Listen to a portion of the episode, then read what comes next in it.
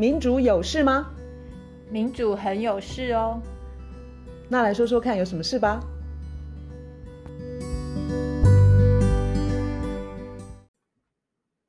大家好，今天是二零二零年十月二十日。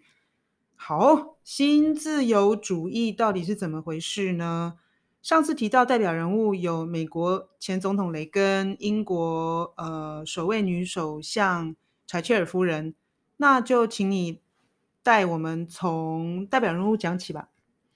呃，其实我主要 OK，这两个都是新自由主义的代表人物。那我上次有讲说，新自由主义它真正的目的其实是非常不方便诚实的跟大家分享。嗯、我我的意思说，这些新自由主义的精英。嗯嗯所以他是背后一个目的，但是拿到前台来是就是不诚实的一套理论。那他这个不诚实的这套理论里头，就推了很多东西，包括了所谓的去管制化，就是什么法规都要松绑，嗯、一切的一切都要私有化，就把做本来是政府做的事情。或是不必放在市场上的事情，通通都放到市场上。哎，私有化很恐怖哦，意思就是说，并不是所有人都能够，嗯、呃，很很方便，就是开放让所有人能够很容易进入的。私有化很恐怖。譬如说你，你你看美国的健保跟台湾的健保比，嗯、台湾的健保基本上就不是一个放在私有市场上面，有钱的来买。美国它就是非常的，你你穷人就不用看病了，基本上。英国英国也很恐怖，英国的那个我们比对我们健保系统，他们叫做什么国家健康系统体系？对对对对对对，它可能介于介于台湾跟美国之间，但是外包的情况也很严重。只要看那个肯肯罗区的电影，都会很有感觉。对，然后那柴柴切尔跟雷根他们这一系列的新自由主义的呃政策里头。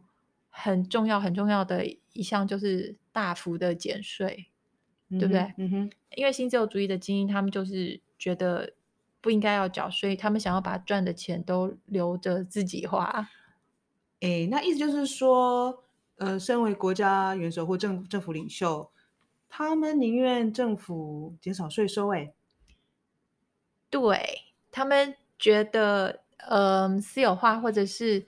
这些新自由主义的精英，他们把钱放到自己口袋里头。对，对。可是他们的口袋跟我们现在看川普好了，嗯，他的政治现金，就顶端有钱人跟川普，他们彼此其实有一个共好，你也可以说是共犯的一个结构，就是了解你好就是我好，我好就是你好。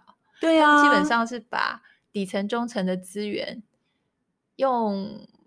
呃，非正当的方式，嗯嗯，移转到他们自己的口袋，或是他们的企业，或是他们的家族。你如果看川普的话，没错没错，他们是堂而皇之在做这个事情，就是呃，政治捐款的人是请到白宫去开会，然后他先把消息释放给他们，对，就是包括那个疫情啦。嗯、那在呃，我们讲减税这件事情，我讲一些讲一下数字。在二战刚结束的时候的美国，最有钱的人是，是他们要缴多少税？你猜？你你你猜得到吗？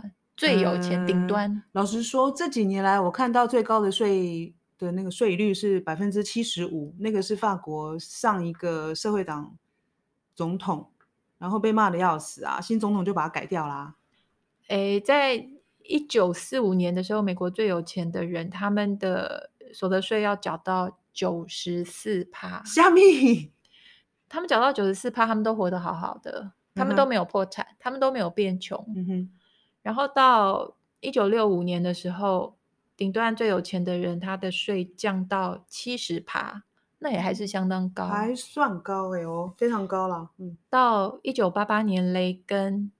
他的最顶层的所得税已经降到二十八趴，男主角出现了，原来就是这样子登场的，二十八趴。到川普二零一八年，富人税就是最有钱的人，嗯、他只要缴二十三趴，最高级数才二十三趴哦，比美国的一般人比较穷贫穷的嗯嗯一般人口缴的二十四点二趴还要低，完全不合逻辑。对，等于是有钱人他缴的税少。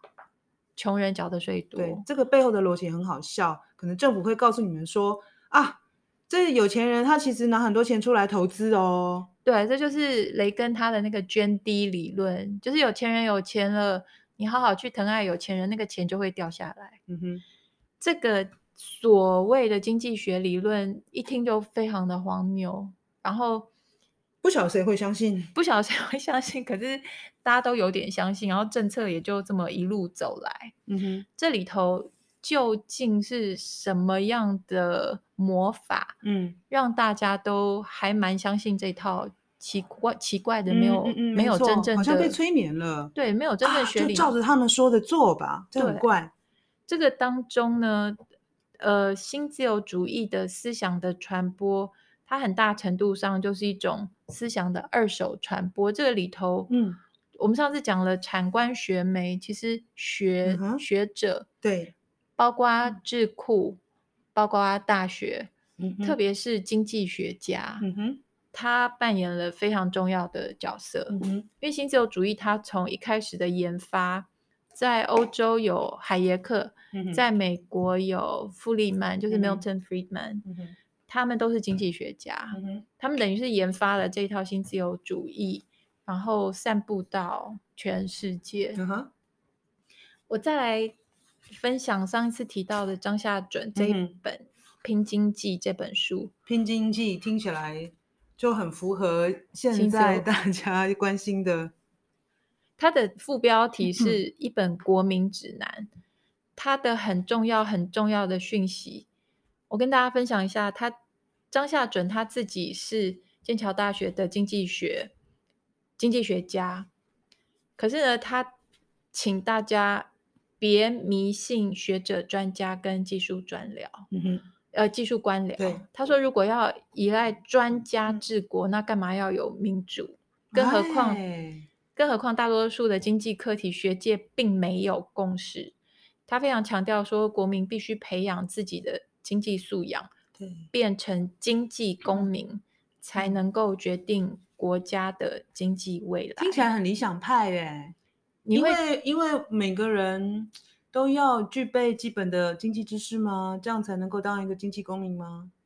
他就是觉得，他就是说，嗯、他的意思就是要，我也觉得要。其实我我不觉得我懂经济，可是这一段新自由主义发展的历史读来之后，令人心惊，真的真的有点可怕。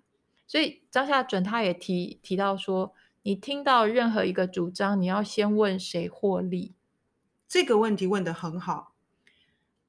他讲说，经济学它事实上是一个非常政治的东西，因为它牵涉到就是分配。嗯、然后他说哪些东西可以在市场上买卖，这是再政治不过的决定了。嗯、所以经济学它是一门政治思辨的的这个学问。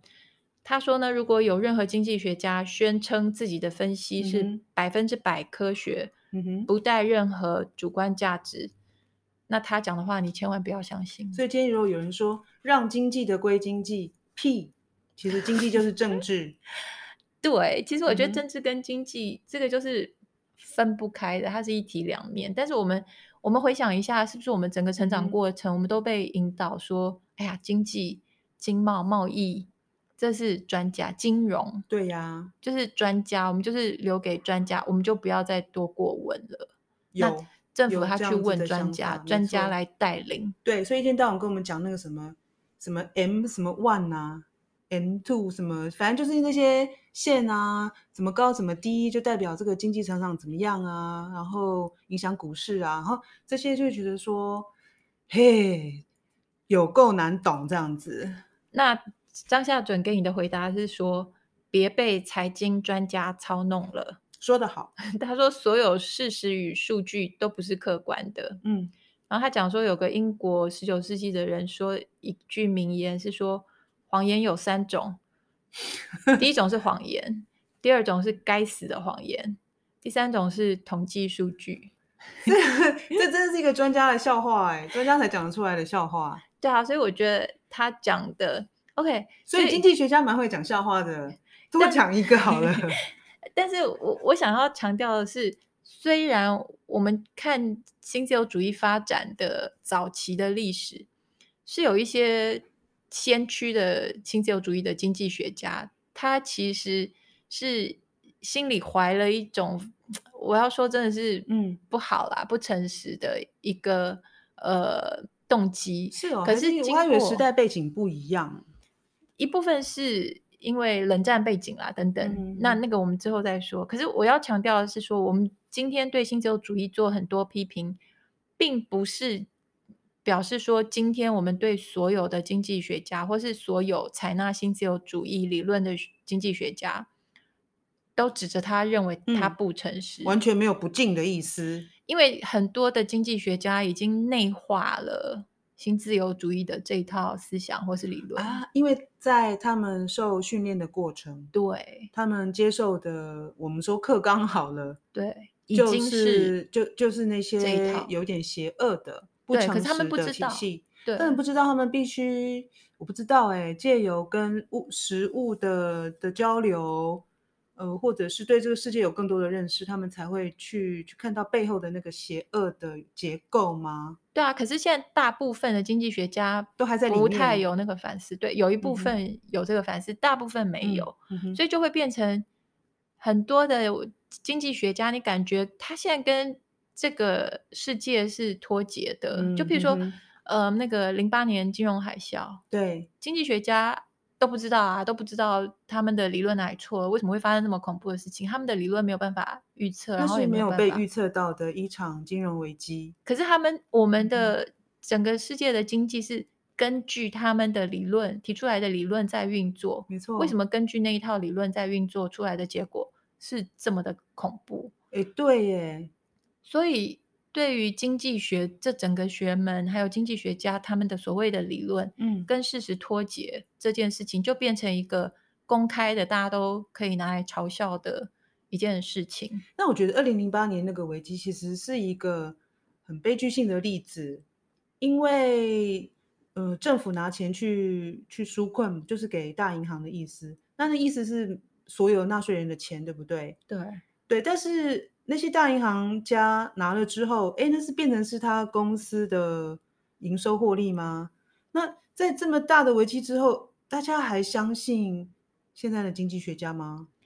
对，所以就有很多人就是去解析解剖，现经济学家到底是什么样的，怎么一回事？他们到底在干嘛？嗯、有一个算是笑话，就是讲说经济学家跟现实脱节的程度。非常的离谱。嗯哼，这笑话是说有一个人在晚上在路边，嗯哼，摸着地上找东西。嗯、他在路灯底下，嗯哼，那路灯照到的光，他在摸，在找东找东西。有一个人经过，就问他说：“你在找什么？”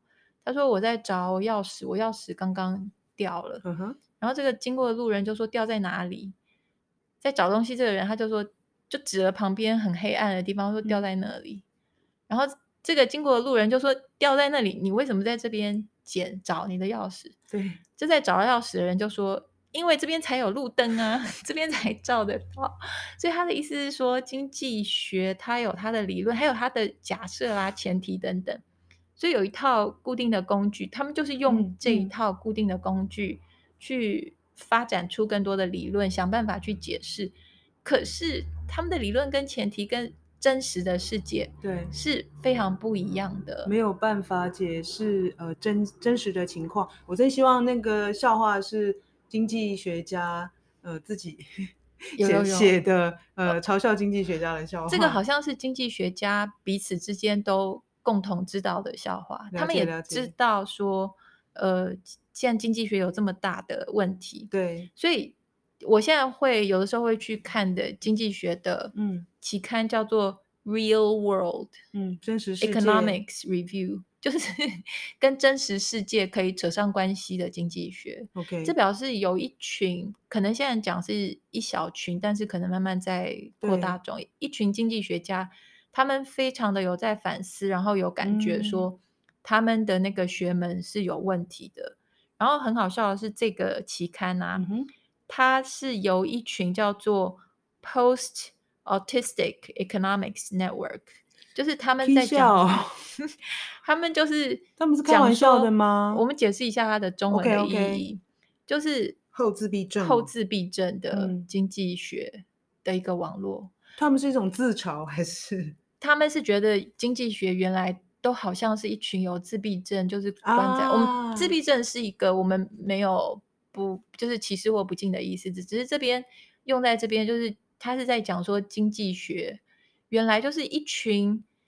彼此，我跟你辩论，然后看我的理论对还是你的理论对。嗯、可是我们两个在做的事情跟实际的世界一点关系都没有。嗯，那会走到会说象牙塔，会走会。可是问题是，嗯、虽然我们在象牙塔，我们研发理论或是精进理论，我们的研究却还是影响的规模非常的大。对，我们的理论还是被用在真实世界里。没错。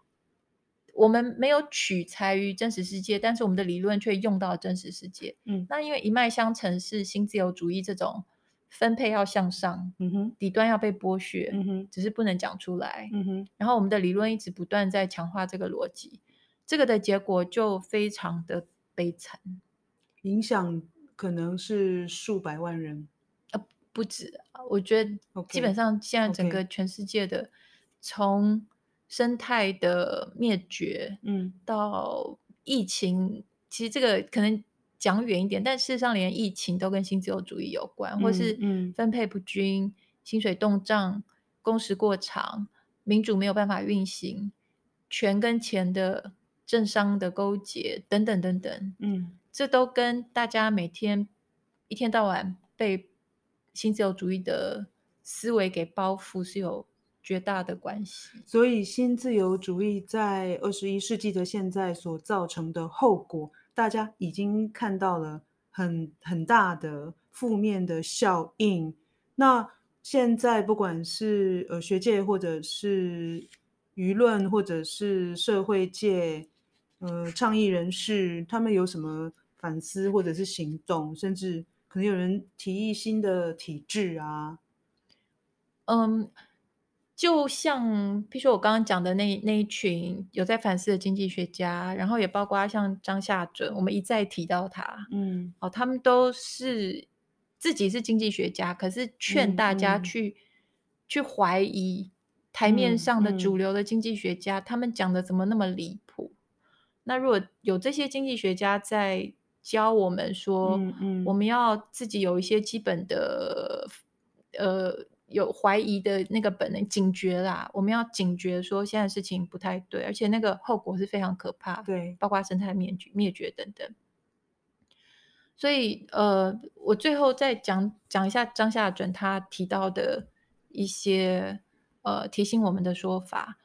他说，既得利益者有办法透过媒体发言、游说、行贿，甚至于暴力来维护自身的利益，但是呢，就算没有人心怀不轨，现状也经常获得百般的呵护，所得与财富的分配方式只给穷人最烂的选项，所以早就不是在民主的运作，早就不是一人一票，早就是一元一票，就是你越有钱，你对于一个声量越大，声量越大，你对政策的影响力就越大，就好像史迪史迪格里兹他讲说。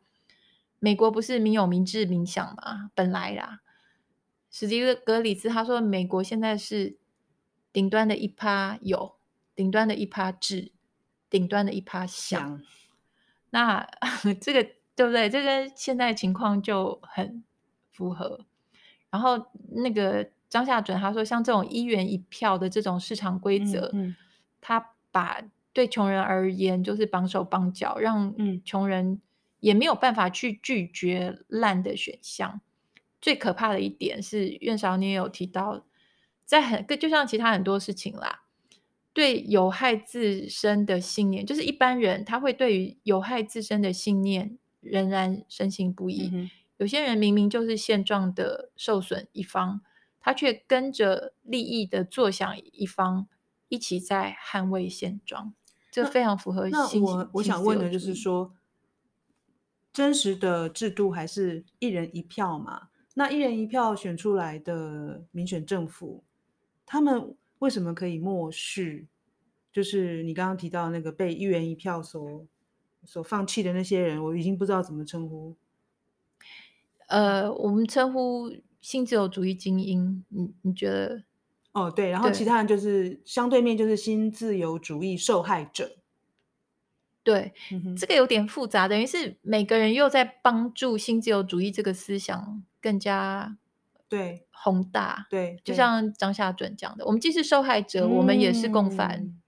所以尽管一人一票，但是实际上投票的结果，如果在这个过程已经受到新自由主义的影响的话，那民选出来政府，他就更强化新自由主义，所以这是一套规则，帮助到所有的人，而只帮助到少数人。对。但但是多数人，假如都没有警觉的话，嗯，就还以为本来就应该这样子。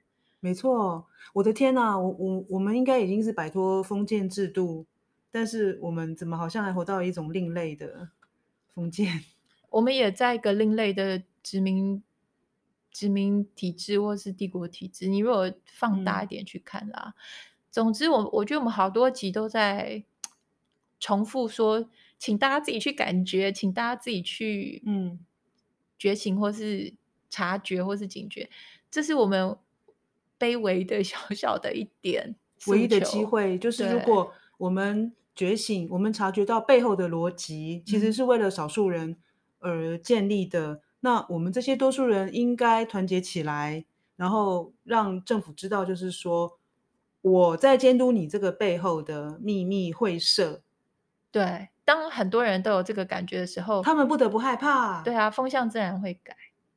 我并不想把，尤其是在台湾这个小地方，我并不想把我们的顶端，不管是产产官学，我强调说他们并没有参与新自由主义最初的研发，像海耶克或是弗里曼，大家基本上都是。站在接收，然后是接收，然后受到这些训练，然后不疑有他，是，然后就继续去发扬新自由主义。所以并不是说台湾的这些产官学啊，他们是坏人啊，或是邪恶啊，嗯、他们就是故意去害人，并不是。嗯哼。